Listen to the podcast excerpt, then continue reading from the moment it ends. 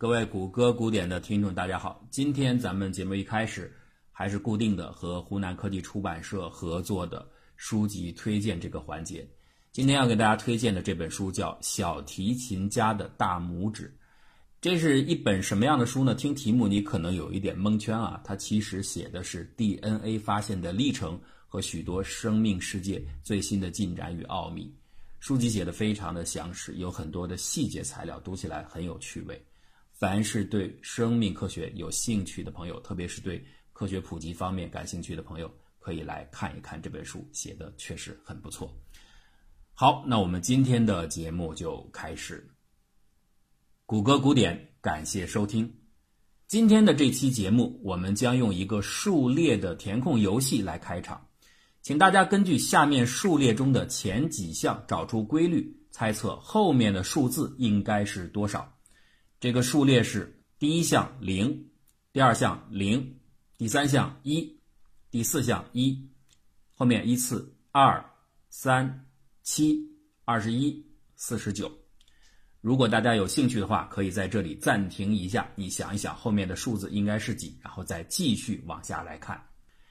这是一个什么数列？下面的数字应该是几？我们先把这些疑问放到这里，后面再为大家来揭晓答案。现在呢，我们把时间调回到一八六七年的苏格兰。此时，在古老的格拉斯哥大学的一间教室中，有一个人正在来回的踱步，动作沉静而舒缓，只有些许的脚步声回荡在空荡的教室中。他的表情无比专注，因为他正在思考一个深刻的问题。这个看起来一脸傲气的中年人叫做威廉·汤姆森。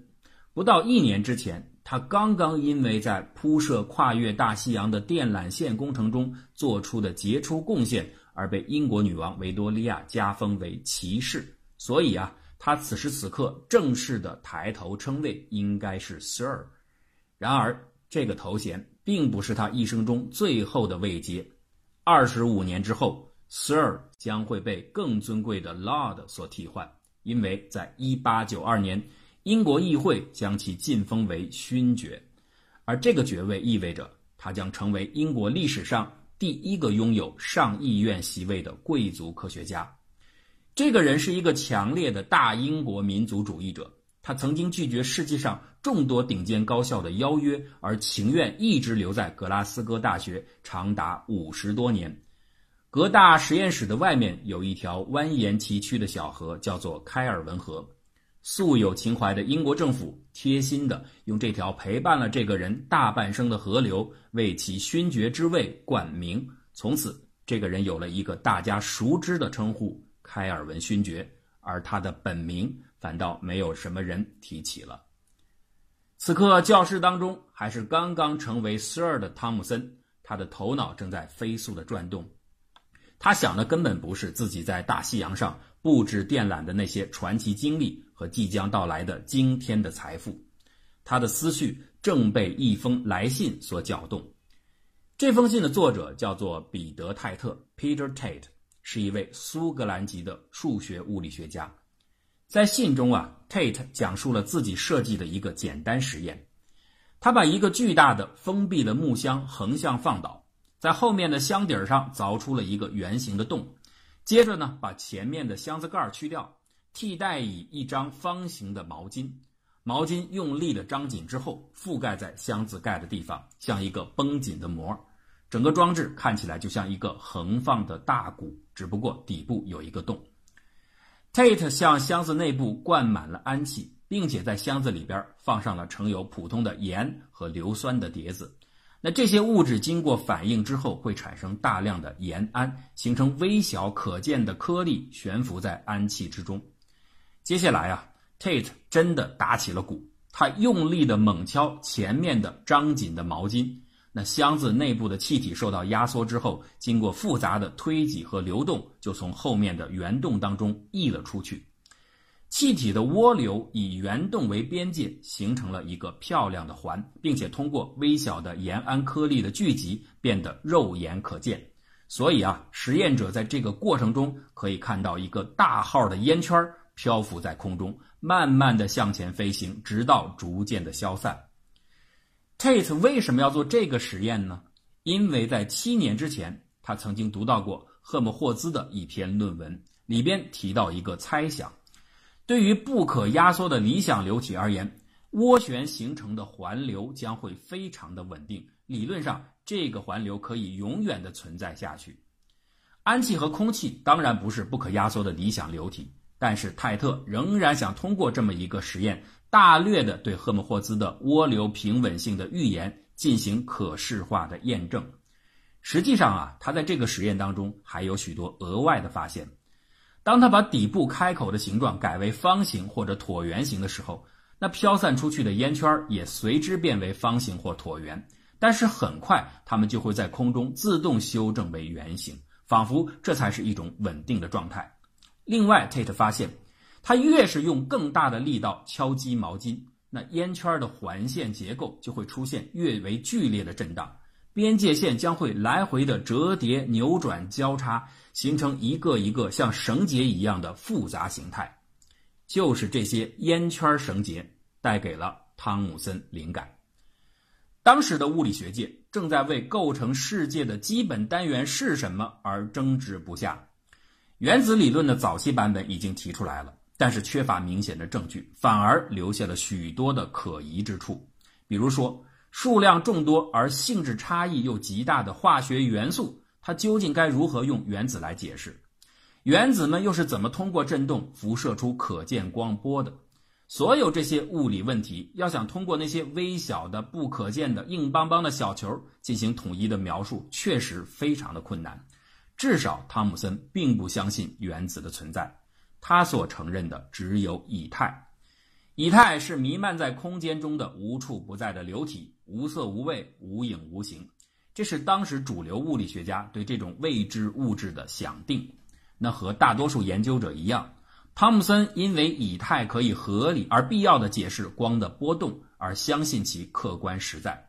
但是啊，这些看不见的流体，它们和物质的基本组成元素之间又是什么关系呢？这个问题就是踱步中的汤姆森正在思考的问题。泰特的实验为他带来了答案，哎，那就是结 not。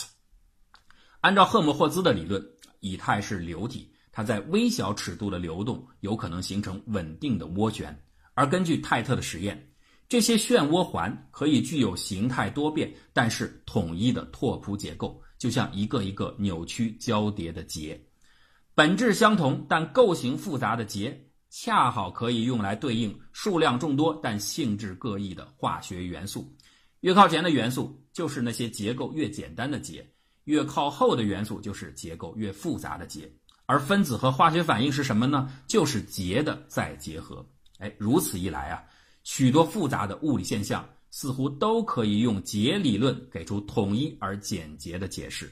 比如，元素钠的谱线是两条独立的线。那是一条神奇的铁路。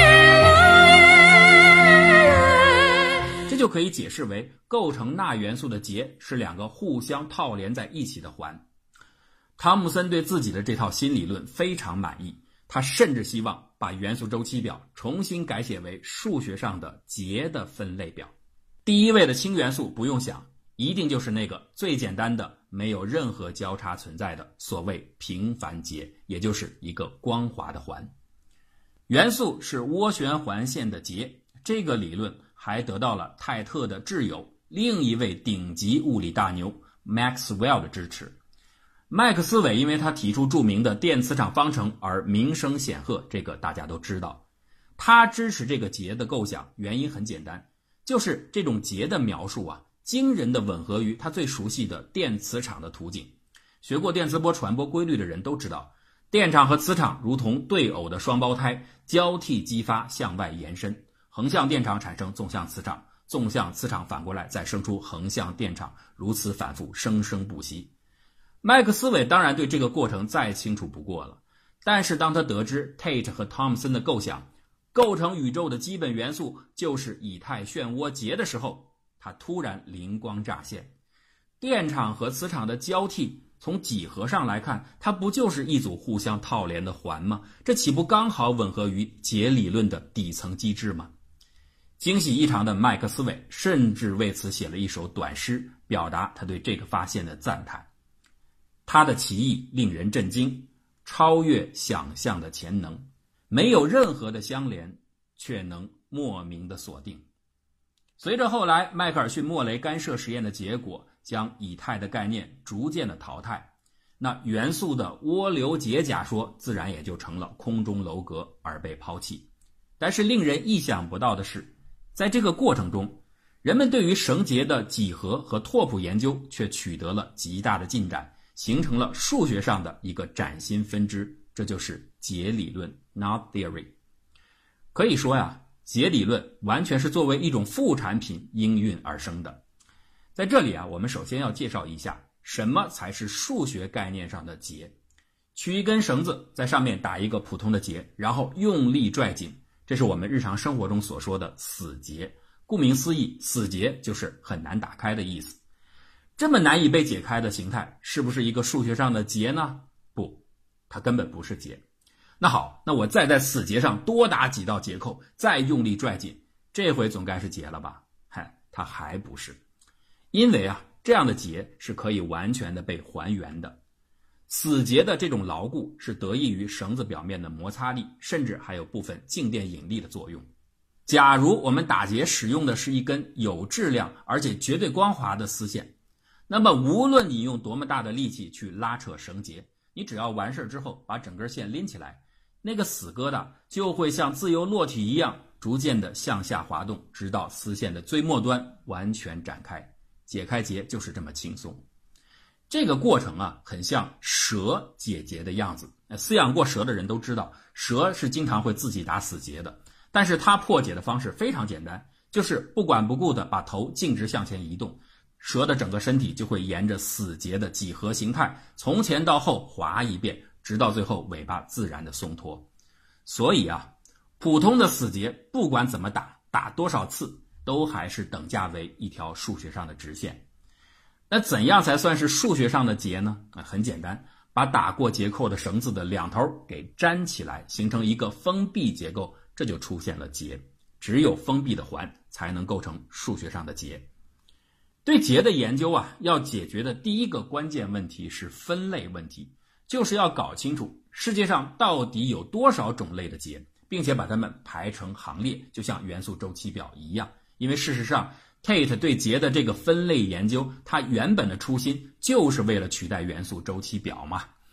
结的分类是一个困难的问题，因为线是可以任意弯曲的，绳结是可以随意变形的，所以啊，两个看起来完全不同的结，有可能经过若干步的操作之后，哎，就变换出一模一样的形态。假如这种情况发生的话，那就只能认为操作之前的那两个貌似不同的结其实是同一种结。比如说，一个光滑的橡皮圈，你把它中间稍微反向凝动，变成一个数字八的形状，然后呢再凝动一次，变成一个有着三个洞的超级八的形状。我们都很容易理解，这个圆环、八字形和超级八其实是同一种结。它们只不过是经过了不同次数的扭动的操作，才会显得外形不一样而已。需要说明的是，以上说的操作包括任意的拉扯、弯曲或者折叠线条，但绝不包括剪断和粘贴线条。也就是说，我们不能破坏线条最初的连通性。归类问题的困难在于啊，正确的识别出那些看起来不相同的结。到底是不是同一个结的变形？这一点其实是不容易做到的，尤其是在结变得越来越复杂的时候。截止到两千零三年的七月，人类已经确定出的结有六十二亿一千七百五十五万三千二百五十八种，大约和世界上的每个人平均能够分摊到一个结。这么多的结带来了一个新的问题：化学周期表上的元素是靠质子数作为索引进行排序的。那么结用什么作为索引的编号呢？最常见的一种序号就是交叉 （cross），它的数量。我们把一个结压平，摊放到一个平面上，相当于做一次平面的投影。在这个投影中啊，凡是出现线条交点的地方，就是一个交叉。以刚才的例子来说，那个橡皮圈的交叉的点数是零个，八字形的交叉点有一个，超级八的交叉点就有两个。但是我们前面不是说了吗？这三种形状实际上应该是同一个节，那它怎么可能同时对应三种编号呢？所以为了避免这个问题，人们就规定，一个节啊，在经过操作之后得到的所有可能的变形当中，那个具有最小交叉点数的形态，它对应的交叉数才是这个节的真正序号。八字形、超级八这两种形态，它们的交叉点数都不是最小的状态，它们真正的编号应该和橡皮圈一样，都是零。有了最小交叉数作为序号，我们就可以把已经确定出来的那么多的绳结种类，按照这个序号进行划分和排序。其中啊，交叉点是一和二这样的绳结是不存在的；三个交叉点或者四个交叉点这样的绳结各自都只有一种；交叉点是五的绳结有两种；交叉点是六的绳结有三种。哎，大家注意到了吗？我刚才所说的零零一。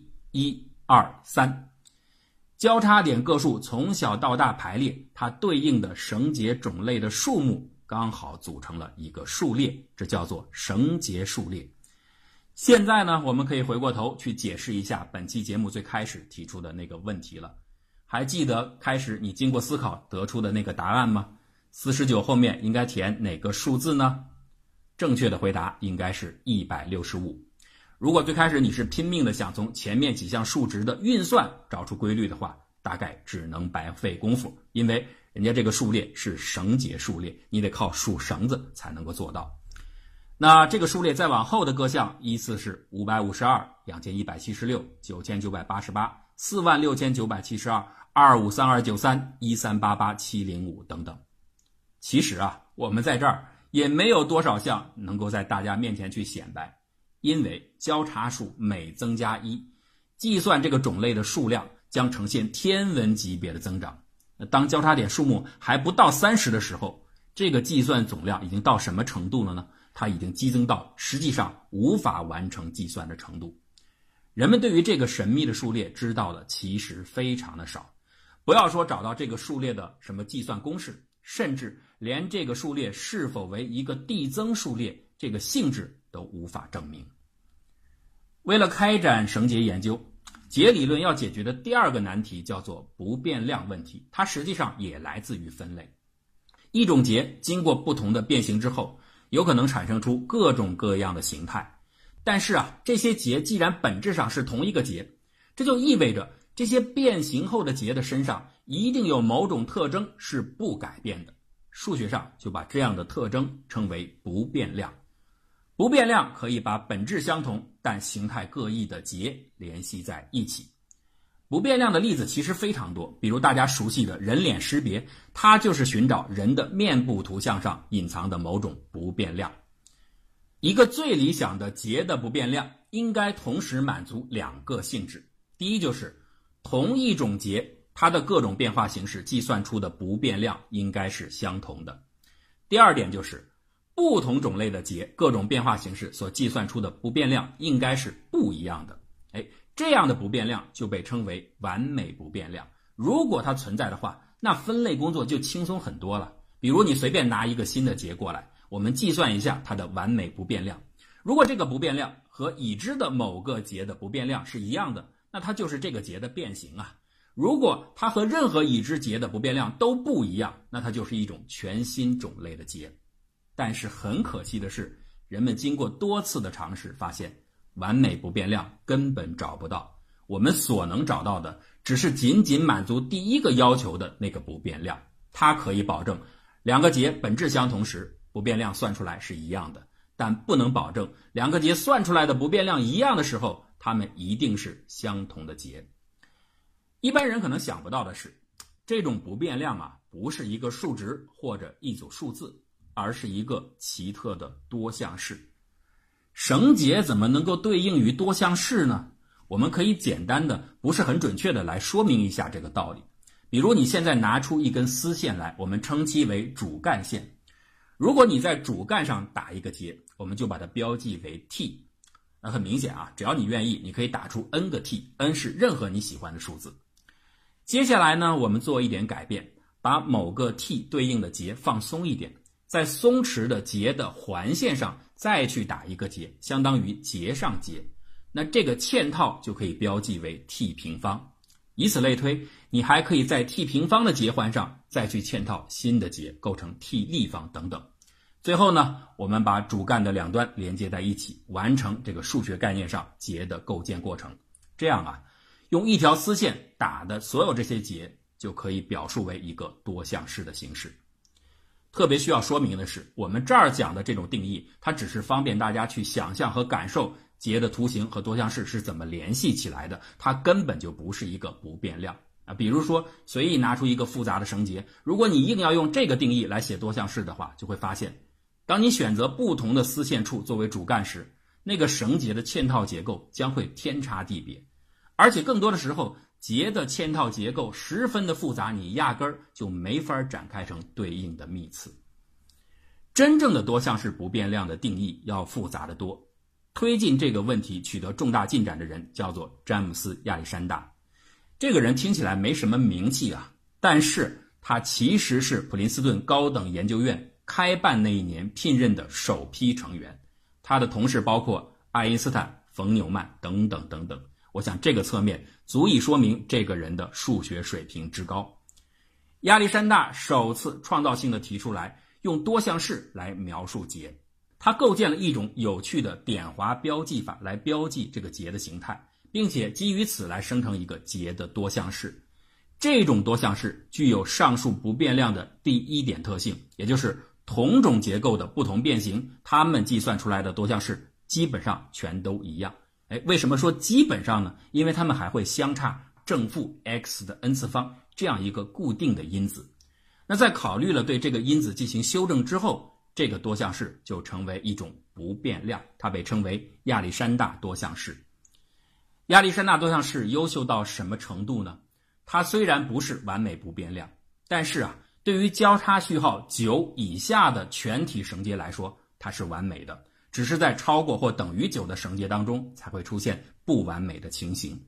考虑到绳结数列巨大的计算复杂性和变化特性，这已经是非常了不起的成就了。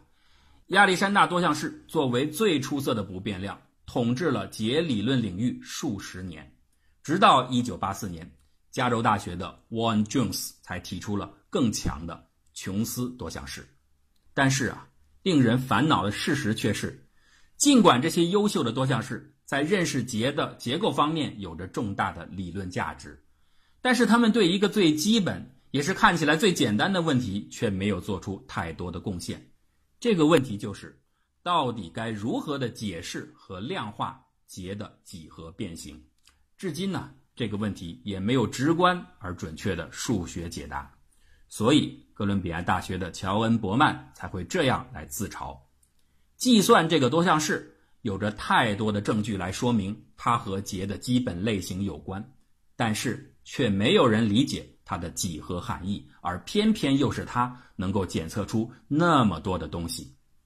的确啊，结就是这样，它的特征永远是一个套着一个。